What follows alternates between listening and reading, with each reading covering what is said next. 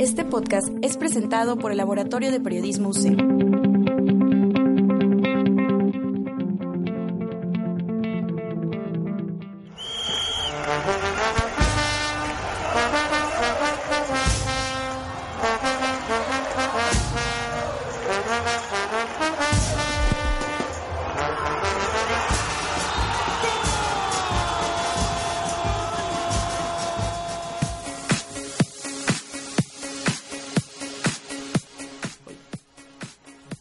Hola amigos, ¿cómo están? Mi nombre es Diego Torres. Estoy una vez más en este, en este bello lugar que es la cabina de radio del Laboratorio de Periodismo de la Universidad del Centro de México.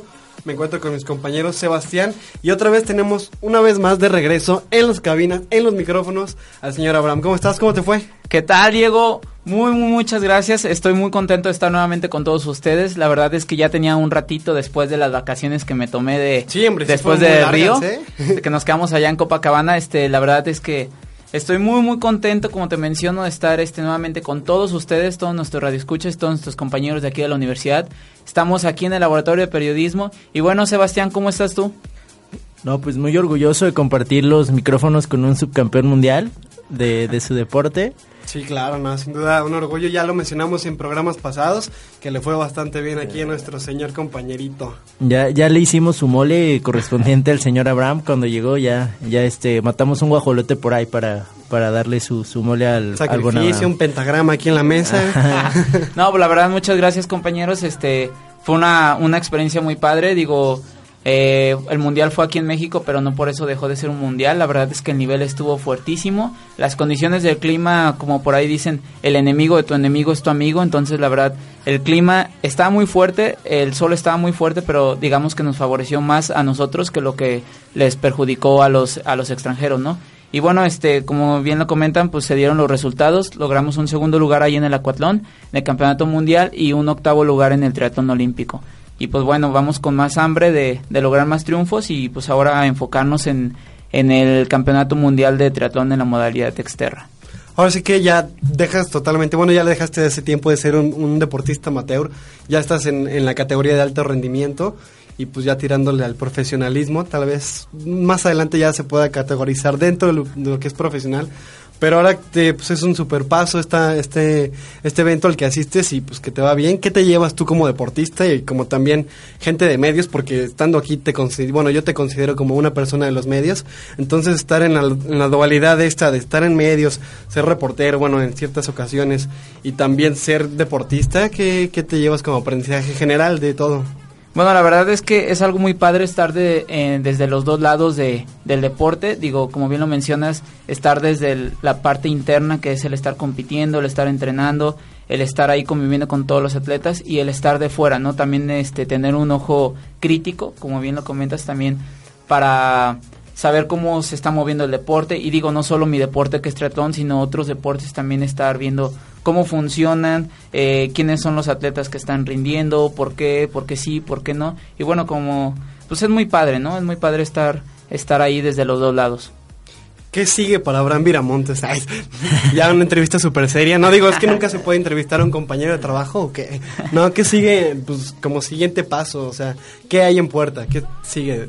Bueno, eh, como te comentaba anteriormente, ahorita sigue el Campeonato Mundial de Exterra. El Exterra es también triatlón. La única diferencia es que aquí el ciclismo se hace con, con bicicleta de montaña. Y bueno, la carrera también este, es en, en campo traviesa, por así decirlo. Eh, esto va a celebrarse en Maui, Hawái, el próximo 23 de octubre. Es, digamos que con esa competencia yo cerraría temporada y ya empezaría a enfocarme en el 2017, por así decirlo.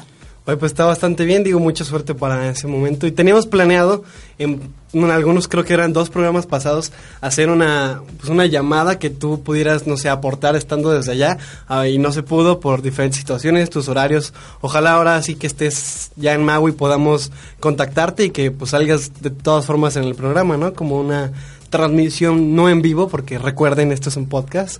No estoy en vivo en sus, en sus bellos oídos, pero...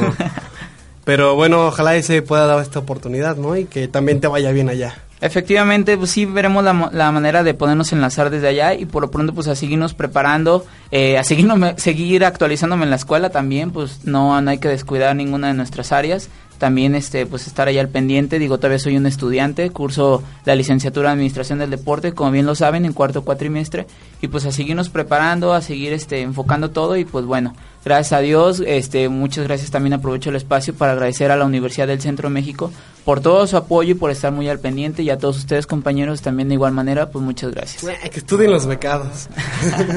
Son becados sí los dos. Bueno pues ya vamos a lo que confiere la materia de este bello programa repito eh, espera yo tengo una pregunta muy seria. Ah por favor adelante. Depende qué tan serio pero tienes que hacerlo con voz de seriedad podrías investigar en Hawái si la pizza hawaiana realmente es, es originaria de Hawái. Ah, esto es muy buena esa Ah, muy pregunta. buen punto, Tiene que ¿eh? ser una pregunta tonta, pero realmente es algo que no todo el mundo sabe. O sea, Digo, espero los hawaianos no me vean con cara de indiferencia y me quieran golpear, pero bueno, eh, trataré de poder eh, resolverte tu duda, Sebastián. sí, yo, yo, ¿por qué esa pizza se llama pizza hawaiana? ¿Se comerá ya? ¿Será creada allá? La pizza es italiana, entonces...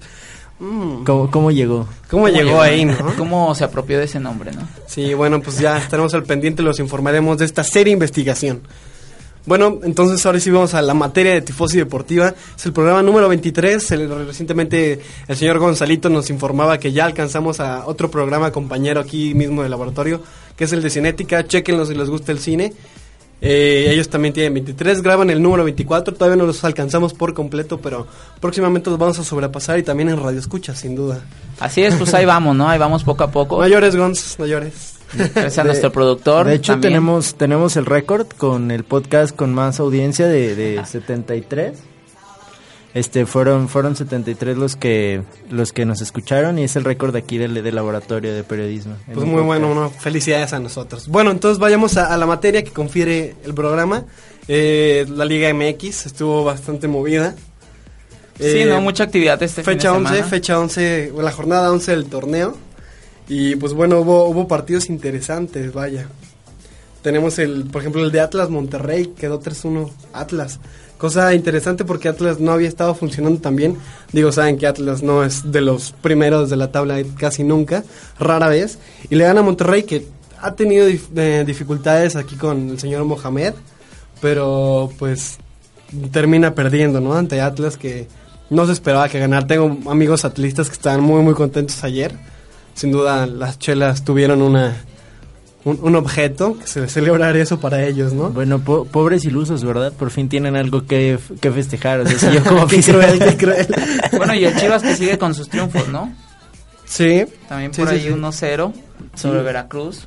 El Gulli Peña regresó a la convocatoria, no no sé si jugó Torre, no sé por ahí si se haya jugado, pero por lo menos a realmente, pero sí, la Peña ya regresa, esperemos, digo, Gullit es un, es un jugador que promete, yo creo, o sea, sí, sigue teniendo nivel. Yo, yo pienso que sigue teniendo nivel, todavía se le puede sacar provecho. A lo mejor no en Chivas, Y vuelo- pero no sé, imagínate en un, no sé, Monterrey, incluso un, un equipo más debajo, no Atlas, en una de esas le saca muy buen provecho, ¿no? Bueno, y también te comento, eh, este fin de semana me tocó andar en el Distrito Federal, eh, justo a, a esas horas del partido de América contra Pumas, la ciudad paralizada, ¿eh? Sí, es Totalmente muy diferente el. DF, como se mueve la situación en Así provincia. es. Bien comentaba ayer, tuve, bueno, tuve, la- no lo he comentado creo que en micrófonos, pero tuve el placer de, de estar en una, vaya, un meeting, no una entrevista, porque era más personal, con el exjugador Tahuilán, un alguien que estuvo en, en América, en Tijuana, en Atlas, vaya, en San Luis, en- o sea, en Club San Luis y en Atlético San Luis. Y sí, también, o sea, el impacto social que crea el deporte dentro de una sociedad, vaya, es muy notable, sobre todo en fútbol.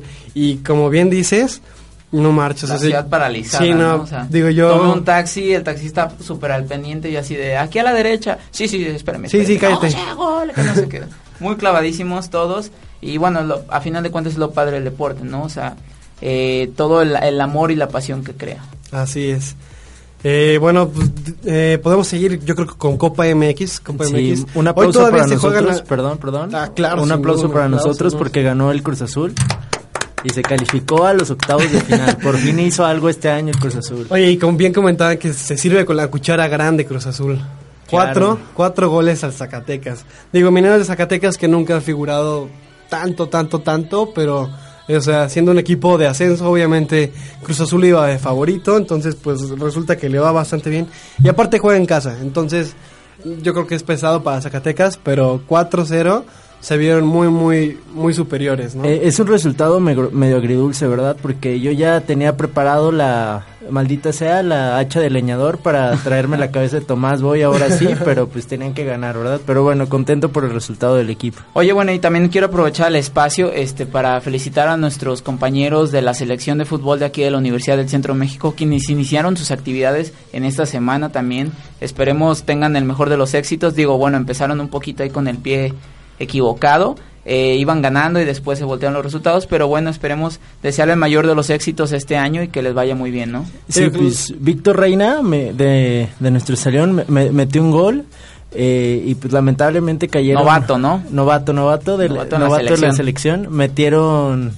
Iban ganando 3 a 1 y pues como la bueno, la, cruz azulearon. Sí, no marches, qué, qué coraje esos, esos Perdieron 5-3, este, les dieron la voltereta eh, y por ahí también debutaron otros dos chavos de, de la carrera que son los novatos esta, este año de, del equipo.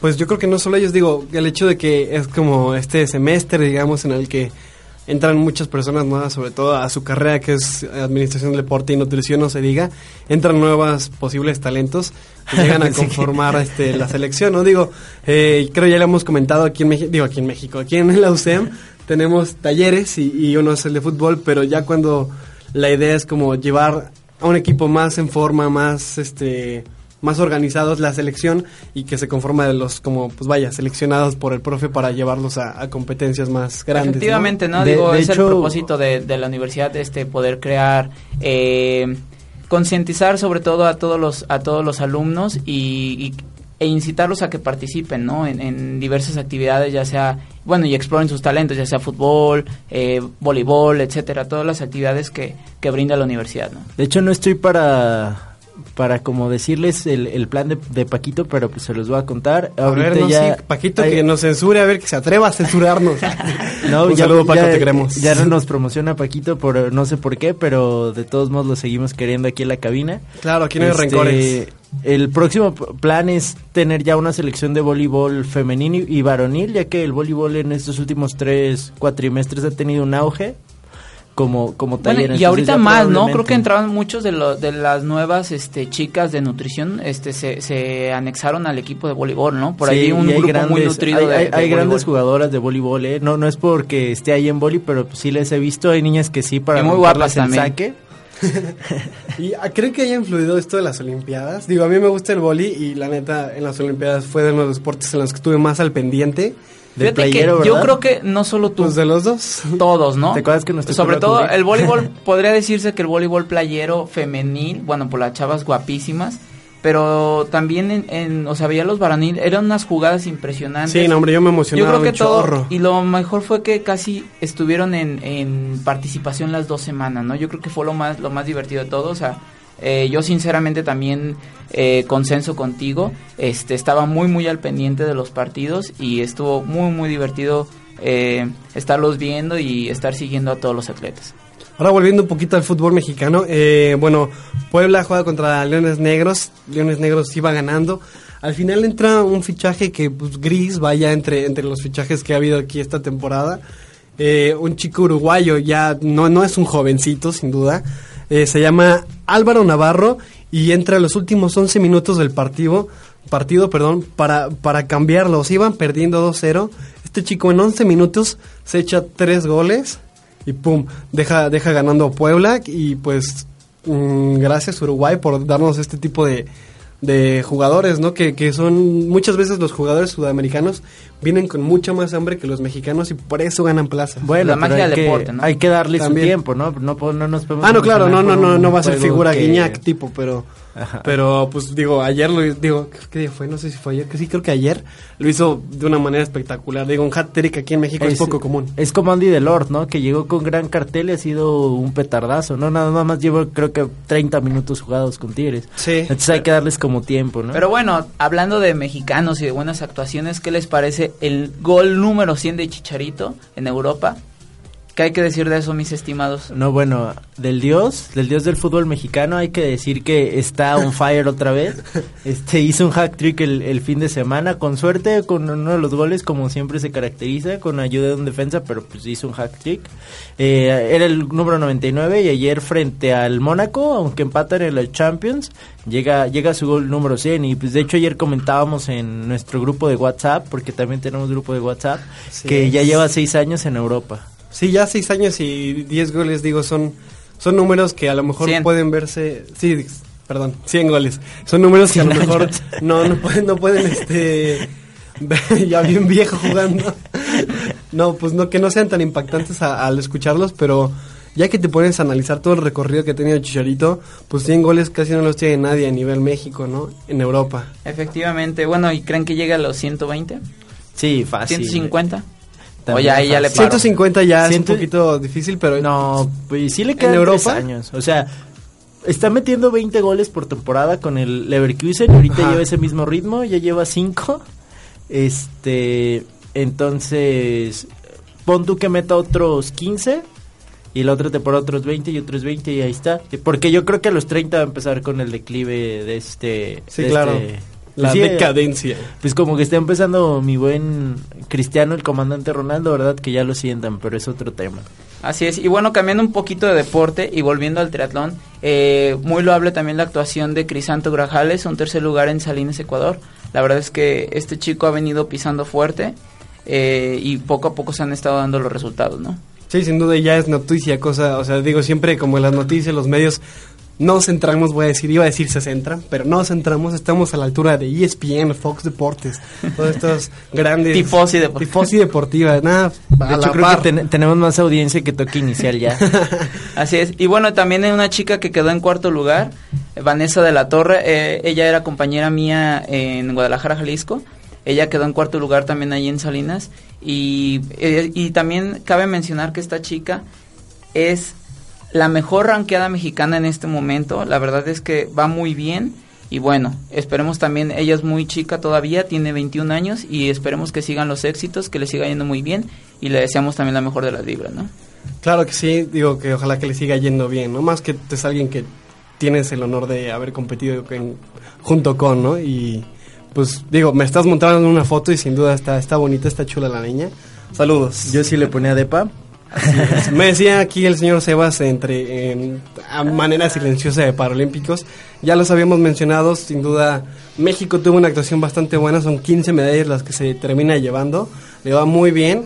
Eh, vamos a poner este ejemplos en los, en los que se llevó vaya medallas en judo, en powerlifting, en, en 400 metros, en natación. México tuvo un desempeño bastante bueno y sin duda pues los atletas una calidad grande, ¿no? O sea, que se pusieran a competir con los mejores, digo, en cuestiones paralímpicas, ¿no? Digo, tristemente no se les dio este la difusión que, que, Sí. que se esperaba, pero bueno, aquí sí se lo reconocemos. La verdad es que muchas felicidades a todos los participantes. Son, son personas que también día a día se preparan, día a día están ahí y bueno, los resultados ahí están, ¿no? Claro, sin duda, es lo más importante que se, se, se plasma en los resultados que se está trabajando, ¿no?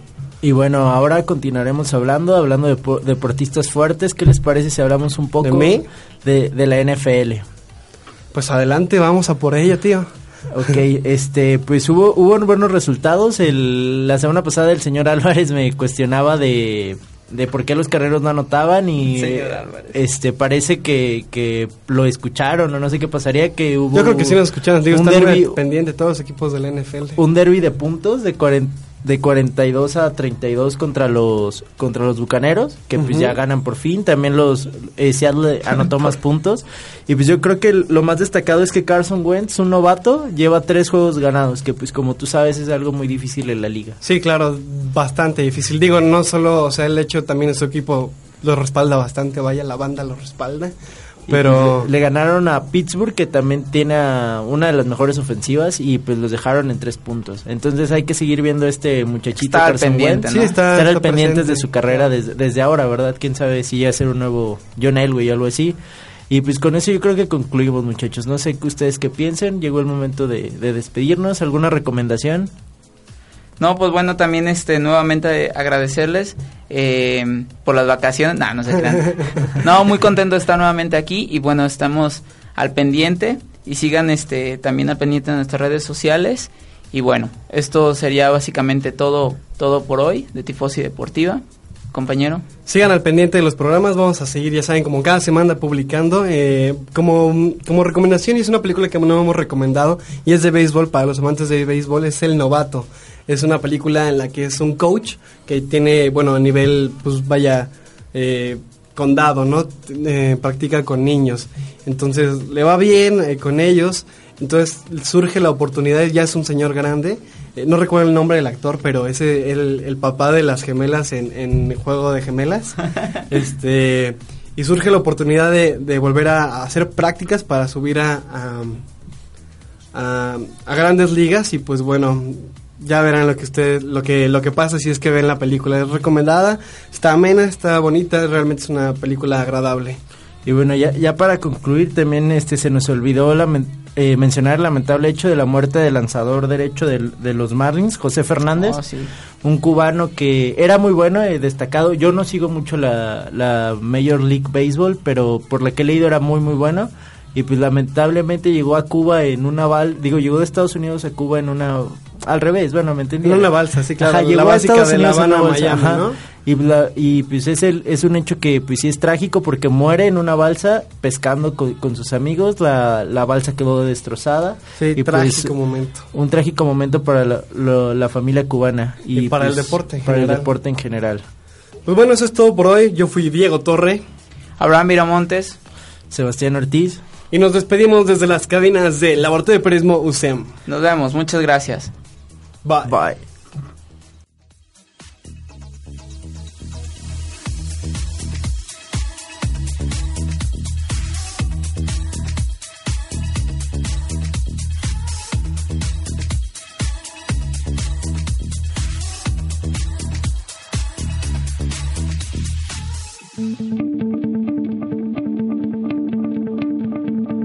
Este podcast fue realizado por el Laboratorio de Periodismo UCEM.